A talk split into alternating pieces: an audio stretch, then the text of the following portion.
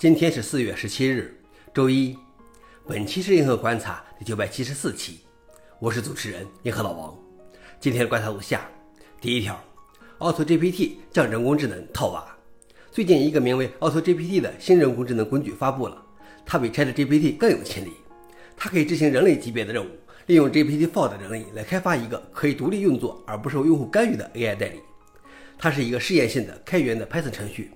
它使用 ChatGPT GPT-4 来自主的运行，AutoGPT 使用套娃的概念来递归的调用自己，这是一种让 AI 模型使用其他模型作为工具或媒介来完成任务的方法。AutoGPT 使用这种方法，并在 ChatGPT 和 GPT-4 的帮助下，通过迭代自己的提示来创建完整的项目。人们称 AutoGPT 是通用人工智能 AGI 的第一个真正的缩影。消息来源：MarkTech Post。老王点评：虽然距离 AGI 还有距离。但是能自动解决问题的 AI，距离下一步可以自动运行的 AI 又有多远呢？第二条是 Java 二十一的一个提案，将使它更容易学习。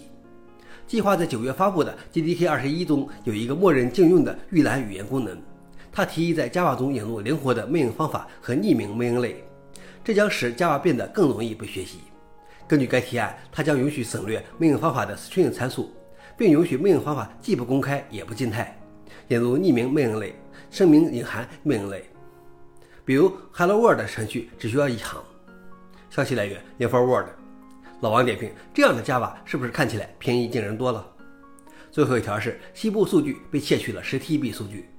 西部数据本月初证实他在三月二十六日遭到入侵，但没有透露更多信息。参与此次攻击的一名黑客公开接受采访，披露了更多相关信息。黑客称，他们从西部数据窃取到了大约十 TB 数据，正在谈判索要至少十八位数的赎金。作为证据，黑客分享了一份使用西数证书签署的文件，以证明他们已经获得了该证书。黑客表示，他们入侵的目的是获利，因此没有用勒索软件加密西数的文件。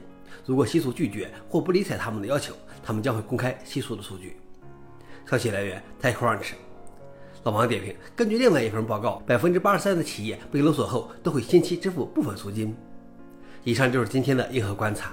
想了解视频的详情，请访问随附链接。谢谢大家，我们明天见。